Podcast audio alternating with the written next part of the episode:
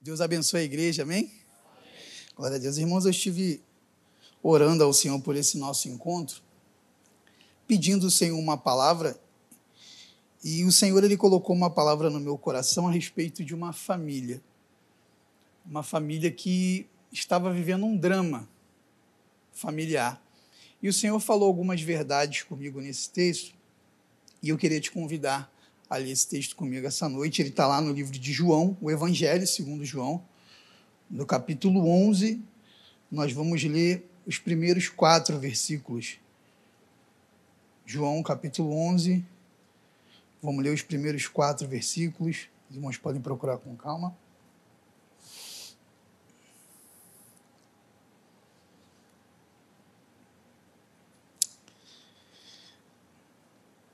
Amém, meus irmãos? Diz assim o texto: Estava enfermo Lázaro, de Betânia, da aldeia de Maria, de sua irmã Marta. Esta Maria, cujo irmão Lázaro estava enfermo, era a mesma que ungiu com bálsamo o Senhor e lhe enxugou os pés com os seus cabelos. Mandaram, pois, as irmãs de Lázaro dizer a Jesus: Senhor, está enfermo aquele a quem amas.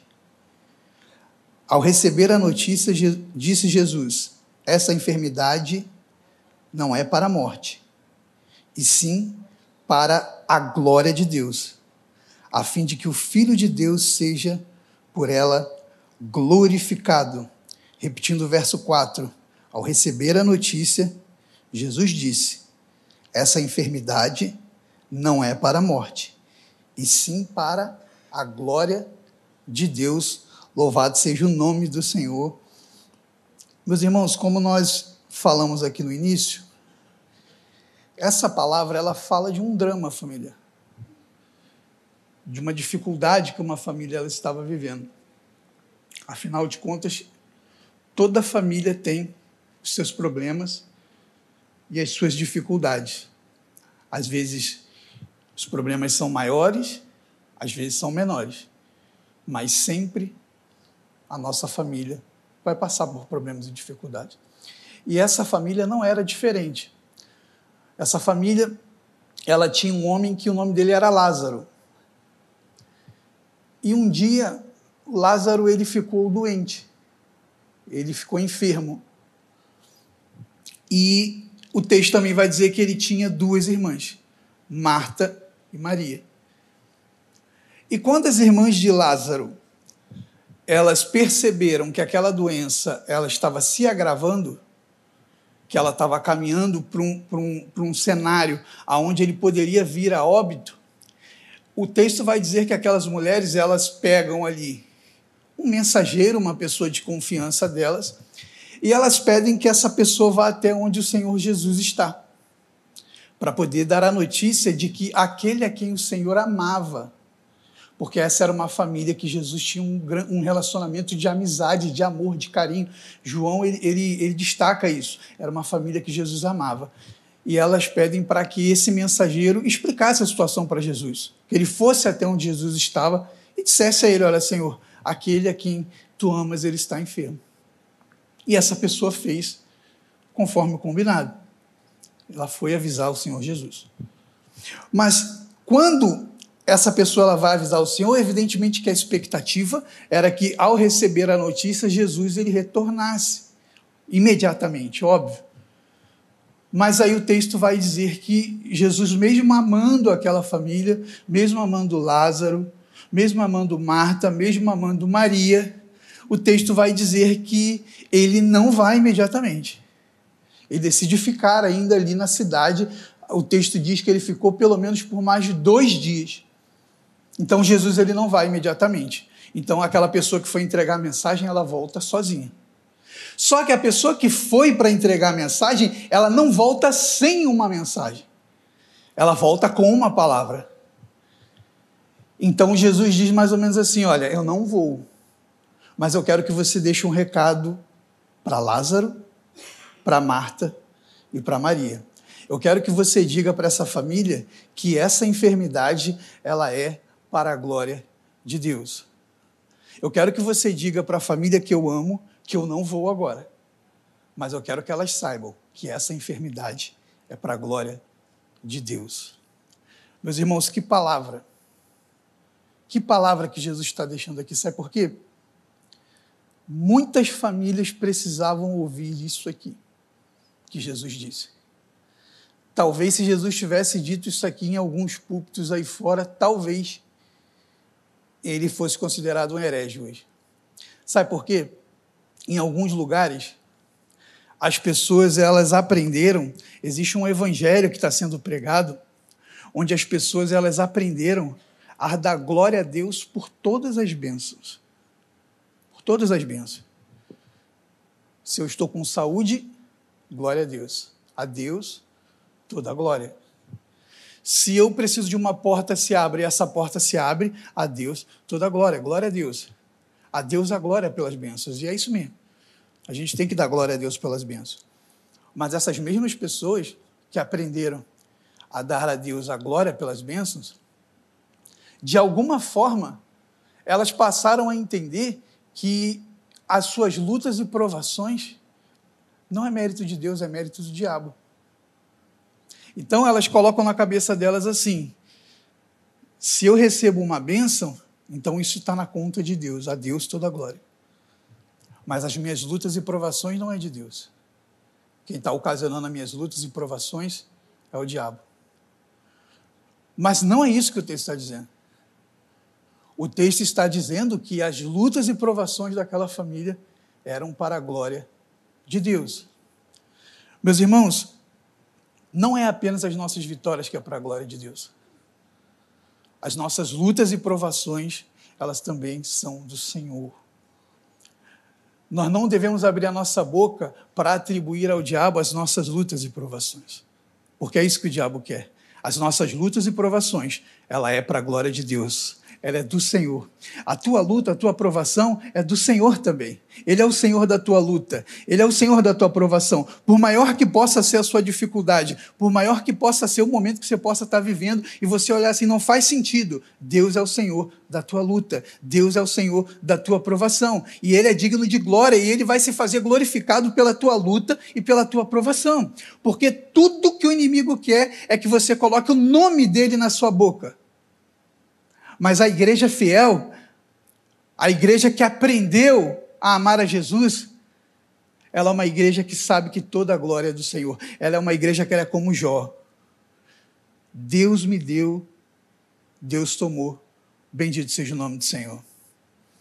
Irmãos, Jó, lá no livro de Jó, nós vamos ver que Satanás, ele pede uma autorização e ele arquiteta todo um projeto para acabar com a vida de Jó.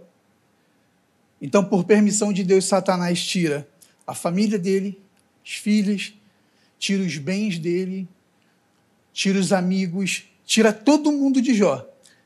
E a única coisa que o diabo queria era que Jó colocasse o nome dele na boca. Mas eu te pergunto, o livro de Jó tem 42 capítulos.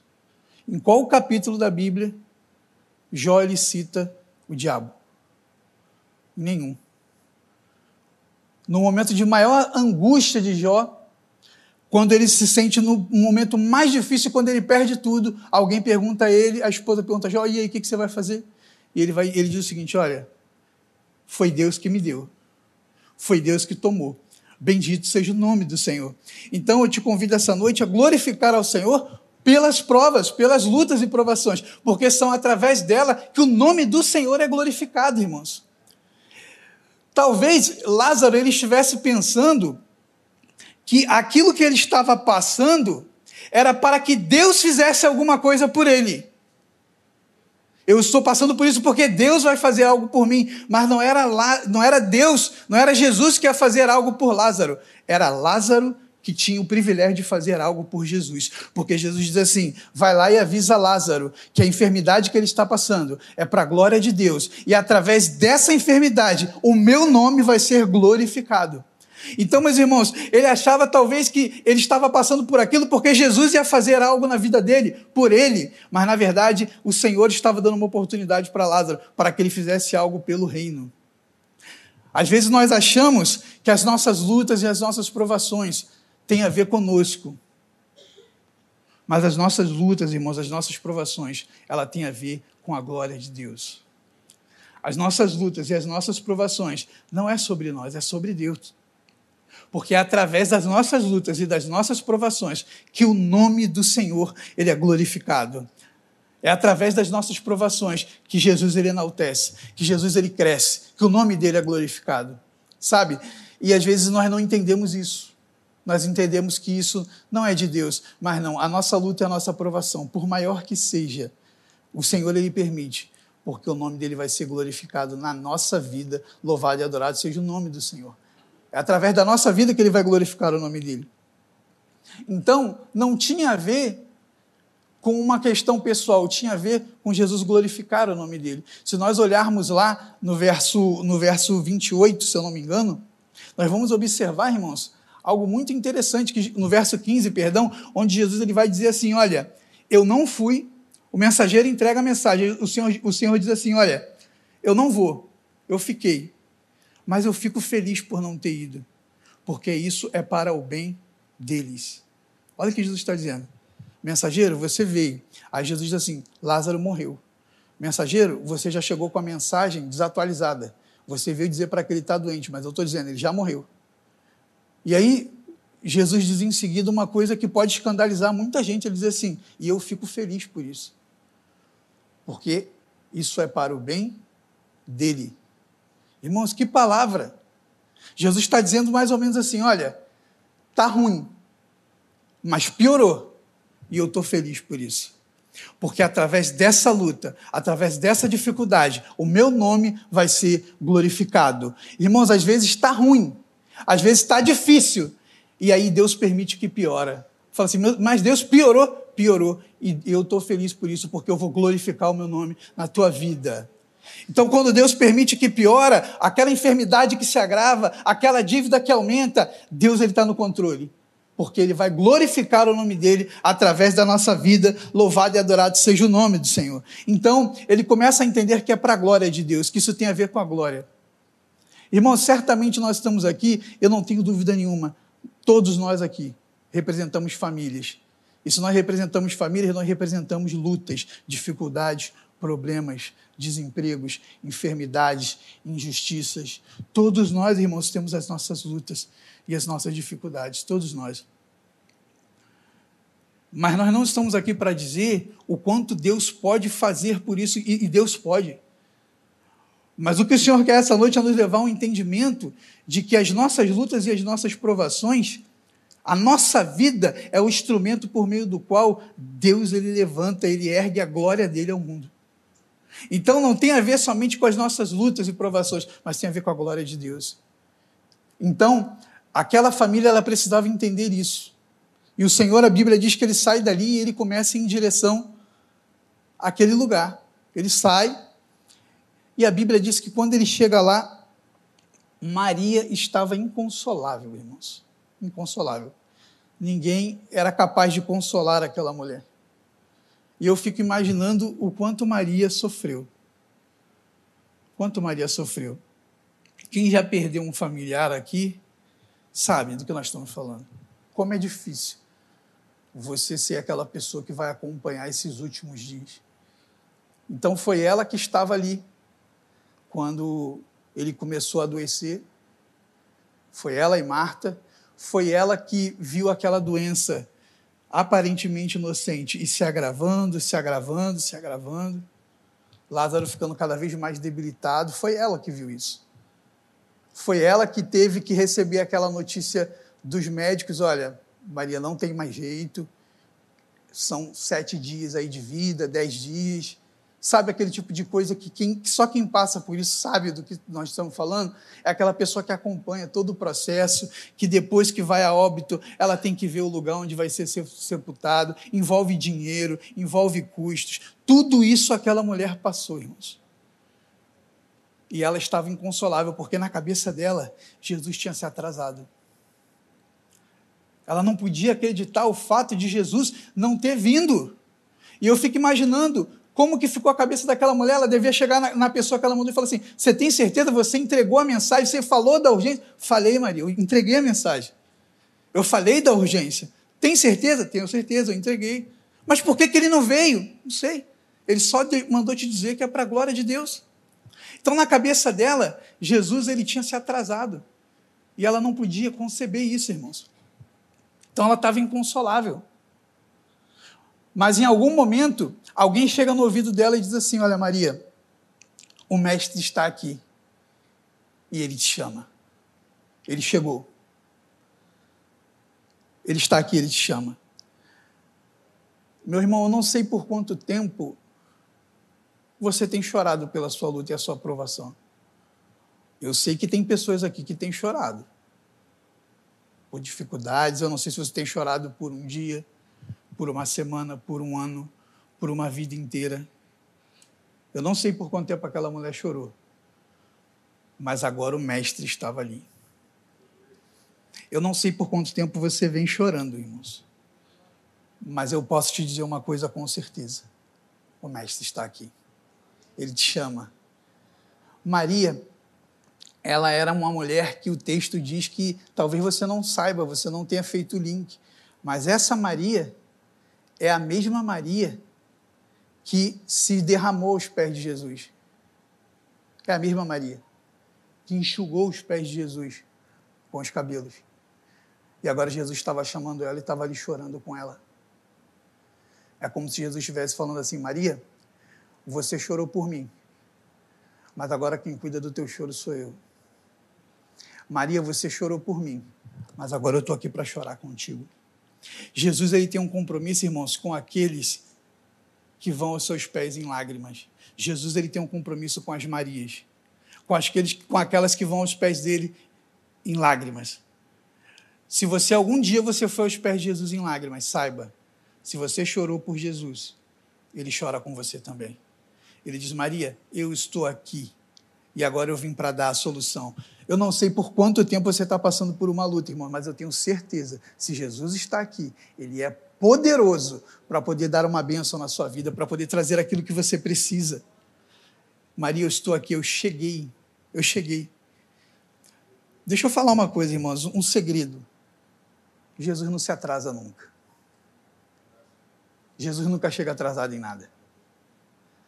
Jesus nunca fez uma viagem em vão. Ele nunca fez uma viagem à toa. Ele nunca esbarrou com uma pessoa sem querer. Ele nunca entrou numa casa por acaso. Ele nunca entrou numa cidade porque ele perdeu o caminho. Jesus ele não se atrasa. Ninguém pega Jesus de surpresa. Ele é pontual. Ele chega na hora. Jesus ele não se atrasa, irmãos. Talvez você possa achar que ele é pego de surpresa, mas ele não é pego de surpresa, não. Ele chega na hora certa, no ponto certo. Ele está aqui. Se durou 10 anos, é porque era para durar 10 anos, mas agora ele está aqui. Jesus não se atrasa, não. É difícil para nós entendermos isso. Que Jesus ele não se atrasa e que tudo que ele faz tem propósito. Tudo, tudo, tudo, tudo. A Bíblia diz assim: todas as coisas cooperam para o bem daqueles que amam a Deus. Todas as coisas contribuem juntamente para o bem daqueles que amam a Deus. Isso é interessante, contribui juntamente. Porque às vezes você está vendo uma coisa desconexa, você acha que aquilo não está contribuindo, mas tudo contribui. Nada acontece por acaso. Quando Jesus está no negócio, nada é por acaso. Cada luta, cada provação, cada dificuldade que você passou na sua vida, o mestre ele sabe a hora certa de agir e de intervir. Mas a nossa mente, irmãos, é verdade. Às vezes a gente não tem a capacidade de entender, porque nós somos pessoas limitadas. A nossa mente é limitada. Então, nós vivemos num mundo limitado pelo pecado, nós somos limitados, então nós temos uma tendência a limitar as coisas, porque a nossa vida é finita. Então, nós, seres humanos, nós temos uma tendência de olhar para um problema, de olhar para uma situação e dizer, olha, até aqui tem solução, até aqui tem, mas daqui para lá não tem mais. A gente tem essa mania de colocar esses limites, até aqui dá, mas daqui para lá não dá mais. Se não dá mais daqui para lá, então sepulta. Então enterra, porque não dá mais. Nós temos essa, essa, esse costume, irmãos, de colocar esses limites. Mas não foi Jesus que colocou esse limite. Ela falou: Senhor, já foi quatro dias, não dá mais. Ela que colocou o limite, não foi Jesus que colocou. E às vezes a gente coloca limites na nossa vida, mas não foi Deus que colocou, foi nós que colocamos. Quem nunca fez isso, irmãos? Colocou limites e diz: olha, daqui para lá não dá mais. Qual foi o dia que Deus falou que era para você colocar esse limite? Eu lembro quando eu era é, bem mais jovem e eu comecei a caminhar na presença do Senhor. Minha família não servia ao Senhor, minha família não veio de tradição cristã. Então eu caminhava com o Senhor, com um amigo meu. E minha família nunca tinha ido à igreja. Eu achava que era uma chance muito remota de eu ver a minha família na presença do Senhor, sinceramente, irmãos. Jovem, 14, 15 anos, você não tem nenhuma autoridade em casa, você não manda nada, né? Então eu achava que era uma chance muito pequena. E um dia eu lembro que eu, eu, não ficava criando muita expectativa nisso, mas um dia eu lembro que assim a minha família nunca foi e um dia eles para fazer uma surpresa foi todo mundo. E aí quando eu cheguei lá na igreja eles não avisaram, tinha uns dois bancos da igreja assim cheios, minha família toda, meus pais, minhas irmãs, eu falei glória a Deus, minha família está aqui. Eles assistiram o culto, foi uma benção, feliz da vida. E aí, quando acabou o culto, feliz da vida, depois que receberam a bênção, todo mundo saiu dali e foi para o bar beber. Todo mundo, estava no culto, saiu, todo mundo foi para o bar beber. E eu confesso, irmãos, que aquilo ali gerou uma tristeza muito profunda no meu coração. Quando eu vi aquilo, é, naquele dia eu coloquei um mecanismo de defesa. Eu falei assim, Senhor, acho que minha família não tem jeito não, daqui para lá tem jeito não. E aí eu, eu coloquei no meu coração, como mecanismo de defesa, eu coloquei um limite. Eu falei, eu preciso me, eu preciso me vacinar de que eu preciso me convencer de que eu tenho que caminhar e eu preciso estar ciente que isso não vai acontecer. Então coloquei esse limite. Coloquei esse limite. E eu lembro que, como se fosse ontem, que no dia seguinte só um tio meu não foi. Aí esse tio meu bateu lá em casa, falou, sobrinho, poxa, eu não, não fui ontem, eu quero ir lá com você da igreja hoje. Só o tio que não tinha ido. Eu falei, ah, tio, vamos lá. E esse tio meu estava passando uma necessidade muito grande, irmãos, muito grande mesmo. Né? E eu lembro que ele comentou assim, ó, oh, sobrinho, estou saindo de casa aqui agora, nós viemos de origem muito, muito humilde, e ele falou assim, olha, a única coisa que eu tinha no meu armário era um, um saco de fubá lá. Eu fiz um angu lá para mim, para os meus filhos, mas vamos lá na igreja. Irmãos, os irmãos acreditam que quando a gente pisou na igreja, que o pregador pregou o microfone para pregar, no meio da pregação ele disse: Olha, você pode ter saído de casa, você pode ter aberto o armário da sua casa e você só pode ter visto um saco de fubá. Ele descreveu a situação do meu tio. Eu estava ali, eu ouvi ele, ele testemunha daquilo. Meu tio foi abaixo. E ali eu vi um homem aceitar Jesus. E meu tio aceitou Jesus aquela noite e a gente começou a caminhar e meu tio. E aí um limite que eu coloquei já não era mais. Porque agora tinha eu e meu tio. E aí, irmãos, resumindo muito a história, começamos a caminhar e meu tio, aí a família do meu tio se converteu, o limite aumentou. Aí um belo dia meu pai trabalhava em Niterói, trabalhava longe, vou lá na igreja de novo. Veio, começou a vir, começou a vir, começou a vir. Meu pai aceitou Jesus e se converteu. E a família foi se convertendo. A minha mãe foi mais difícil. Aí minha mãe eu falei, não, esse limite aqui, não. Esse aqui não dá né? Esse aqui é milagre mesmo, esse limite não dá. Era muito difícil, a situação era muito difícil, irmãos. Mas acreditem, o Senhor trouxe, o Senhor salvou. O Senhor deu uma, uma experiência extraordinária de conversão para minha mãe. E desde o dia que minha mãe se converteu, minha mãe é uma grande evangelista, ela evangelizou muita gente da família. É, eu, eu, eu, lembro que foi tipo cinco, seis anos direto de batismo, sempre tinha um familiar se convertendo. E eu, eu olho para trás, eu vejo aquele adolescente lá de 14 anos dizendo: não dá, daqui para lá não dá. Mas quem colocou foi eu. Não foi Deus que colocou esse limite. Ele mostrou que o limite dele é muito maior do que eu podia imaginar. Por que, que eu estou falando isso, irmãos? A minha história ela não é uma história muito diferente da maioria de muitas pessoas. Talvez você possa estar vivendo isso. Talvez você possa ser essa pessoa que está colocando um limite. Está dizendo, daqui para lá não dá mais, essa pessoa não dá. Eu não sei, pode ser uma pessoa, pode ser um projeto, pode ser algo que você deixou para trás, pode ser o que for. Mas você pode estar tá colocando esse limite. Mas eu queria te dizer essa noite: O Espírito Santo ele quer te dizer essa noite que quem está colocando esse limite é você. Para Deus não tem limite para nada. Deus pode todas as coisas. Certa vez Jesus disse assim: vocês são loucos. Para Deus todas as coisas são possíveis. Nós colocamos limite, Deus não coloca limite, irmãos. E foi assim que Deus ele começou a falar com aquela mulher. E aí, irmãos, eu queria sair um pouco de Maria e eu queria agora falar um pouco de Marta. Isso é Maria. Agora eu quero falar de Marta.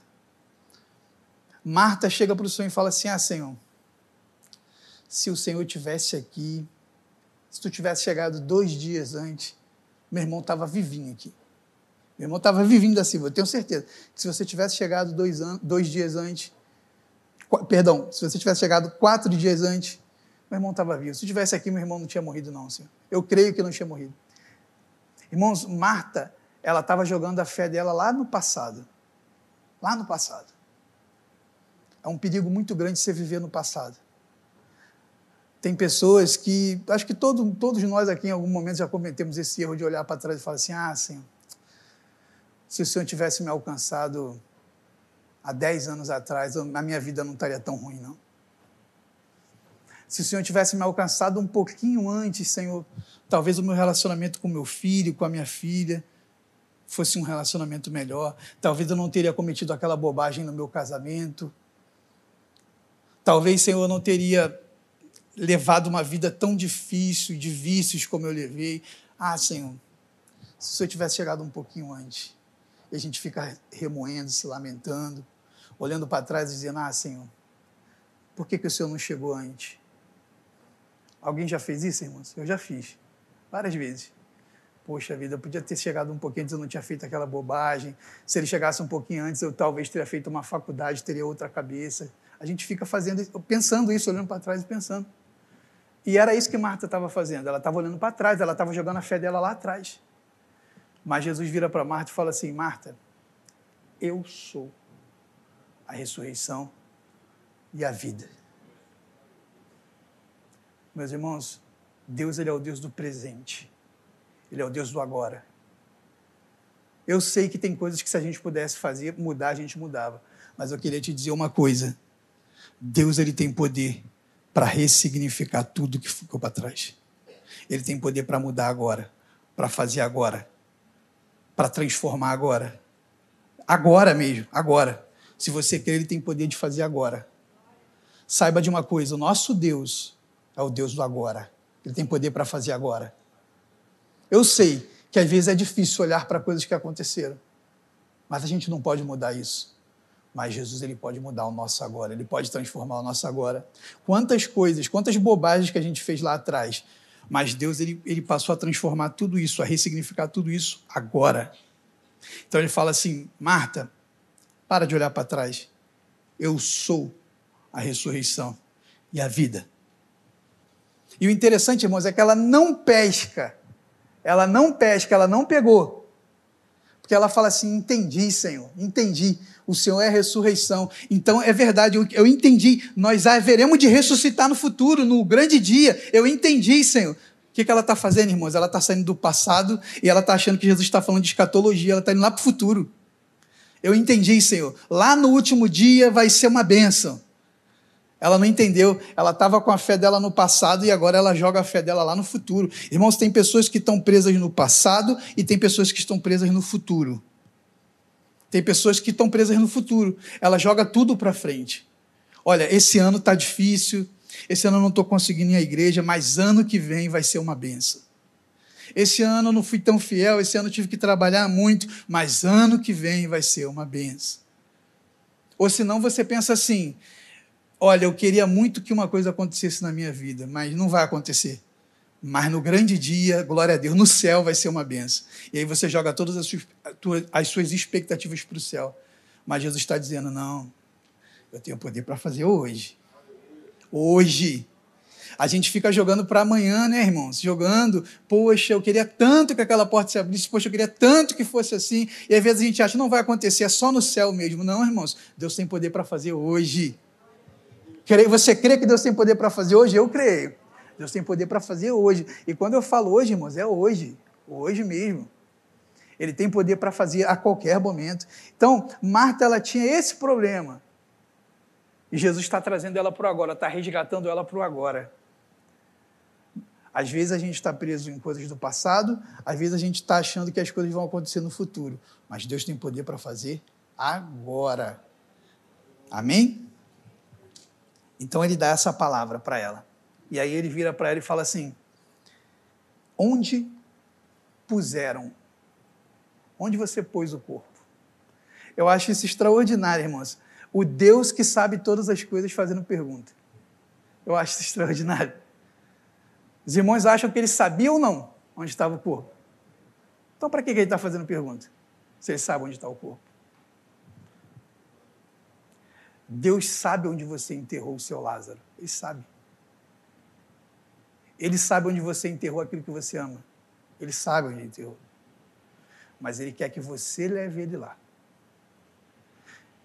Jesus sabe, irmãos.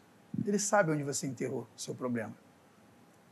Mas ele quer te convidar essa noite a levar a que você leve ele lá no seu problema. Aonde é o seu problema? Aonde é o seu problema? Talvez o seu problema esteja agora numa mesa de bar, eu não sei. O meu já teve. Uma mesa de bar. Pode ser que o seu problema esteja num campo de futebol, numa roda de samba, eu não sei onde está o seu problema, onde você enterrou. Pode ser que o seu problema esteja trancado dentro de um quarto agora, possa estar preso numa tela de computador, eu não sei. Mas você sabe. E Jesus sabe também. Mas Jesus está te convidando essa noite, me leva, porque eu quero muito resolver o teu problema. Ele sabe onde é, mas ele quer que você leve, sabe por quê? É acesso, ele quer acesso. Ele quer que você dê acesso. É igual quando você vai na casa de alguém e você quer um copo d'água, você, você sabe onde o copo d'água fica. Você fala assim, poxa, você pode me levar lá para beber uma água? Eu sei onde fica, mas eu quero acesso. Eu quero liberdade. Irmãos, o Espírito Santo ele quer liberdade para agir. Às vezes a gente se fecha. A gente enterra aquilo que a gente ama. Tem coisas que a gente ama muito, a gente enterra porque o tempo passou muito tempo. Aí a gente enterra. A gente enterra pessoas, a gente enterra propósitos, a gente enterra sonhos, a gente enterra ideias, coisas que a gente ama, coisas que a gente queria muito que desse certo, porque o tempo passou demais e a gente enterra. Mas Jesus está dizendo essa noite: me leva lá, porque eu quero resgatar isso tudo. Porque eu quero ressuscitar isso tudo. Porque isso aí não era para morrer. Não era para morrer. Lá atrás ele falou: avisa que não é para morte, não. Não era para morrer. Deus quer resgatar isso, irmãos leva ele aonde você colocou o seu Lázaro. E aí ela pega na mão de Jesus e leva Jesus. E aí quando ele, Jesus chega lá no lugar, aí ele tem uma nova missão. Aí ele diz assim: agora tira a pedra. E aí quando ele diz tira a pedra, aí Marta ela fala: ah, não, Senhor. Não, Senhor. Já passou quatro dias. Já cheira mal. Irmãos, tem coisas que nos causam tanta dor que a gente coloca uma pedra e a gente não quer tirar essa pedra por nada. Só de pensar na ideia de tirar a pedra, a gente já sente aquele mau cheiro. Só de pensar em tirar a pedra já vem aquele mau cheiro na nossa mente. Tem coisas que a gente coloca uma pedra e a gente não quer mais tirar aquela pedra, de jeito nenhum. Ó, não fala dessa pessoa para mim, eu não quero ouvir o nome dessa pessoa. Eu não quero. Não, essa, essa pessoa não. Ó, vamos mudar de assunto. Ó, eu não vou mais, eu não piso mais naquela rua, eu não piso mais naquela casa, eu não piso mais naquela igreja, eu nunca mais quero ver a cara daquele pastor. A gente vai colocando pedras na nossa vida, irmãos, e só de pensar em tirar já dói. Só de pensar em tirar já magoa. Porque a gente sabe que se abrir vai vir tudo que está guardado lá dentro. Mas Jesus não foi lá tirar a pedra, não. Tirar a pedra é você. Irmãos, tem algumas pedras que precisam ser removidas. Tem algumas pedras que precisam ser removidas da nossa vida. Eu sei que é doloroso, mas Cristo está contigo. E quando você retirar essa pedra, Deus ele tem um milagre extraordinário para fazer na sua vida. Aquela pedra que você colocou lá e que você não quer tirar mais de jeito nenhum, Jesus está convidando você para tirar essa pedra. Jesus te convida essa noite, tira a pedra.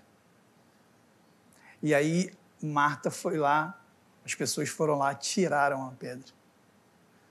E quando as pessoas tiraram a pedra, o que, que Jesus faz, irmãos? Quando tira a pedra, a Bíblia diz que ele glorifica. Pai, obrigado. Obrigado, Pai, porque o Senhor sempre me ouve. Jesus ficou feliz demais, irmãos, com aquela atitude. Então ele glorifica. Ele agradece ao Pai. Muito obrigado, Pai, porque tu sempre me ouve.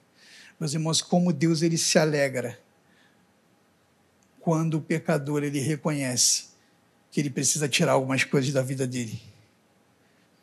Como Jesus se alegra. A Bíblia diz, né, que a festa diante dos anjos, quando um pecador se arrepende. Às vezes a gente interpreta muito errado esse texto. O texto não está dizendo que é os anjos que fazem festa. A festa é diante dos anjos. Quem está fazendo festa é Deus. É Deus que faz festa. Deus ele se alegra quando você tira a pedra. Deus ele se alegra quando você reconhece, Senhor, o Senhor tem poder. Só o Senhor tem poder. Deus ele se alegra. E aí Jesus relembra ela a primeira coisa que ele disse. Qual foi a primeira coisa que ele disse na mensagem, irmãos? A glória de Deus. Ele falou: Marta, você esqueceu. Eu não te disse que se você crer você ia ver a glória de Deus? Foi a primeira palavra. Mas ela esqueceu. Mas ele lembra ela. Eu não te disse que se você cresce você ia ver a glória de Deus, Marta? Ela esqueceu. Irmãos, às vezes a gente esquece, mas Deus não esquece. Tem coisas que Deus fala e a gente esquece ou a gente finge que esquece. Mas Deus não esquece. Deus ele quer trazer à sua memória coisas que ele te prometeu, coisas que ele disse que ia acontecer e você guardou, você escondeu lá na sua mente. Ele está dizendo: Eu não esqueci e você também não vai esquecer, é para minha glória. Irmãos, talvez o Espírito Santo esteja aqui essa noite trabalhando aí em alguns corações, resgatando coisas que estão guardadas lá dentro que ele falou, mas que nós deixamos lá guardado. Convenientemente nós deixamos lá porque passou tempo demais. Mas o Espírito Santo está tá, tá trazendo isso à nossa memória. Eu te falei que ia acontecer. Eu te falei. Talvez o Espírito Santo esteja fazendo você lembrar de muitas coisas aí que você guardou. E Deus ele está resgatando para te dizer: Eu te falei que eu ia glorificar o meu nome através da sua vida. Eu te falei que você ia ser um canal de bênção. Você não acreditou, mas eu estou te provando. Você é um canal de bênção na mão de Deus, meu irmão. Cada luta que você passa, cada provação que você passa, saiba de uma coisa: você está fazendo algo muito grande por Jesus. Porque através da sua vida ele está mostrando a glória dele para o mundo. Louvado seja o nome do Senhor. Irmãos, essa é uma mensagem breve, essa mensagem ela já está chegando ao final. Mas antes de encerrar, eu queria apenas fazer um apelo. Eu queria, te, eu queria dizer uma coisa para você, se, se os músicos quiserem vir.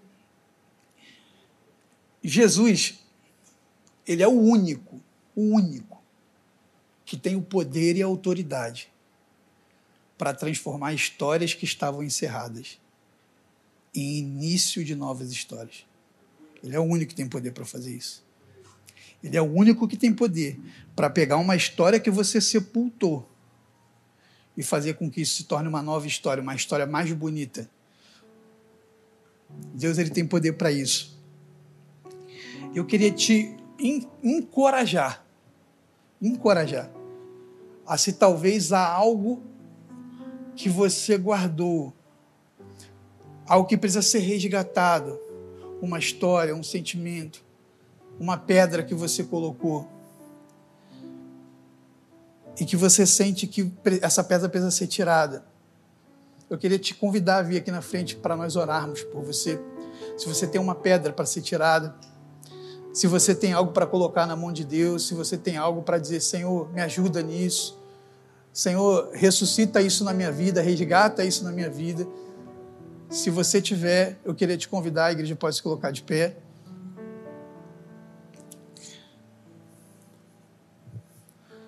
Glória a Deus. Coloque seu coração diante de Deus que nós vamos orar aqui. Talvez você esteja pensando, Senhor, não dá mais, já passou tempo demais. Talvez você colocou um limite aí na sua vida, assim como eu coloquei na minha lá atrás, assim como a gente coloca todos os dias, a gente vai colocando limite na nossa vida, irmãos. Mas saiba de uma coisa, Deus ele quer te mostrar que os limites do Senhor são muito maiores, são maiores. Amém. Os diáconos, se puderem também vir aqui à frente para ajudar a orar. Amém, pastor? Senhor, assim como o Senhor glorificou o Pai, meu Deus, o Senhor disse para o Pai que Ele sempre te ouve. E nós te glorificamos essa noite porque o Senhor sempre nos ouve, Senhor. Meu Deus, eu creio que há pessoas aqui que elas colocaram alguns limites, Senhor, na vida delas. Senhor, algumas coisas podem ter frustrado elas, decepções, palavras, pessoas. Nós somos humanos e falhos, Senhor. E aí nós colocamos alguns limitadores na nossa vida.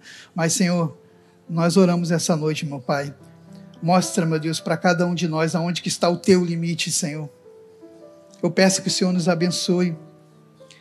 Meu Deus, eu creio que existem pedras aqui que precisam ser removidas, Senhor, essa noite.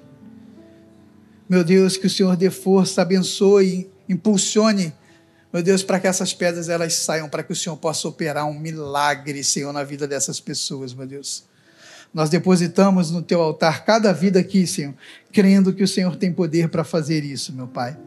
Abençoa, meu Deus, cada vida que está aqui na frente. Cada vida representa uma família, Senhor. Cada família representa uma necessidade, mas o Senhor é conhecedor delas todas, meu Deus. Nós cremos, Senhor, que tu não chega atrasado, meu Deus, que o Senhor é pontual o Senhor nunca fez um encontro à toa, em vão, meu Deus. Então nós pedimos ao Pai que o Senhor venha intervir no tempo certo, no tempo do Senhor, ó Deus. E se o tempo do Senhor for essa noite, que seja, ó Pai, que o Senhor venha operar na vida dos irmãos aqui, Senhor. Nós depositamos no seu altar, meu Deus, cada vida aqui, meu Deus, crendo que o Senhor tem poder, em nome de Jesus. Amém. Aleluia, Deus, Glória. nós louvamos o teu nome, Jesus a tua palavra nunca volta vazia. E nós ouvimos hoje isso mais uma vez. O profeta Isaías já dizia: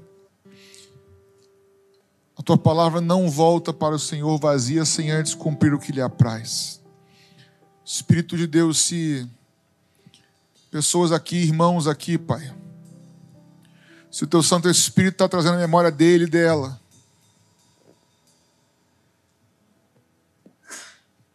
algo que o Senhor falou com, com ele ou com ela anos atrás. Os teus propósitos, a tua palavra não volta, Senhor, sem, primeiro se cumprir. Ajuda-nos, Senhor, ajuda-nos como igreja a voltar a crer no sobrenatural. Mas ajuda-nos a não, a dizer a, um, a um crer que é de boca, porque se perguntar aqui, todo mundo vai dizer que crê, Jesus nós perguntarmos, se eu disser, eu vou dizer que creio. Todo mundo aqui diz que crê. Mas ajuda-nos, Pai, a... oh Espírito de Deus, que a nossa vida, que nossos atos, que nossas ações, nossos comportamentos, nossos pensamentos, nossas decisões mostrem que nós cremos no sobrenatural. Nós cremos no, no controle do Senhor sobre as nossas vidas. Senhor, ajuda-nos a, a entendermos que se nós entregamos nossas vidas ao Senhor, nossa vida ao Senhor, nossa vida não está nas mãos do inimigo, do diabo, de demônio. Nossas vidas pertencem ao Senhor. E o Senhor tem total controle das nossas vidas. Senhor, se nós entregamos nossa vida ao Senhor, se o teu sangue nos purificou de todo pecado, se o teu sangue nos purifica de toda injustiça. É o Senhor quem cuida de nós. É o Senhor quem tem o controle das nossas vidas. O Senhor tem um controle sobre nossas tribulações, lutas, adversidades. O Senhor é Senhor nos vales, Senhor nos montes. O Senhor é Senhor na fartura e na escassez. O Senhor tem o controle das nossas vidas. Nos ajuda, Senhor, como igreja. Ao irmão e a irmã mais antigo aqui, que tem mais caminhada com o Senhor, até os mais novos. Nos ajuda, Senhor, a entender que que o Senhor tem o controle, que tudo que o Senhor faz tem propósito e que o motivo final da nossa vida, motivo final de tudo que nós fazemos, realizamos, lutamos e vencemos, tudo é para a glória do teu nome. Tudo é para que o seu nome, para que o Senhor seja glorificado em nós, Jesus. O meu emprego, a luta no emprego é para que o Senhor seja glorificado na minha casa para que o Senhor seja glorificado, na minha saúde é para que o Senhor seja glorificado, nas minhas vitórias para que o Senhor seja glorificado, nas minhas derrotas para que o Senhor seja glorificado, para que o Senhor cresça e nós diminuamos. Oh, Espírito Santo nos ajuda. Obrigado pela vida de cada um que veio aqui, Jesus, que veio à frente. E antes de encerrar, eu quero pedir ao Senhor, Pai, como já oramos naquela canção que fala das tempestades, do mar. Nessa noite, Jesus, à medida que esses meus irmãos vão rolando a pedra, à medida que eles, pela fé, vão tirando da frente o que atrapalha, à medida que eles vão confessando, à medida que eles vão se revelando e se declarando a Ti, Pai. Ressuscita o Lázaro nessa noite, Jesus. Começa uma nova história, Senhor. Hoje, Senhor, que haja testemunho de que hoje o Senhor está mudando, Pai. De que hoje o Senhor está ressuscitando e transformando. Louvado, engrandecido seja o Teu nome, Jesus. Obrigado, Senhor. Obrigado, Jesus.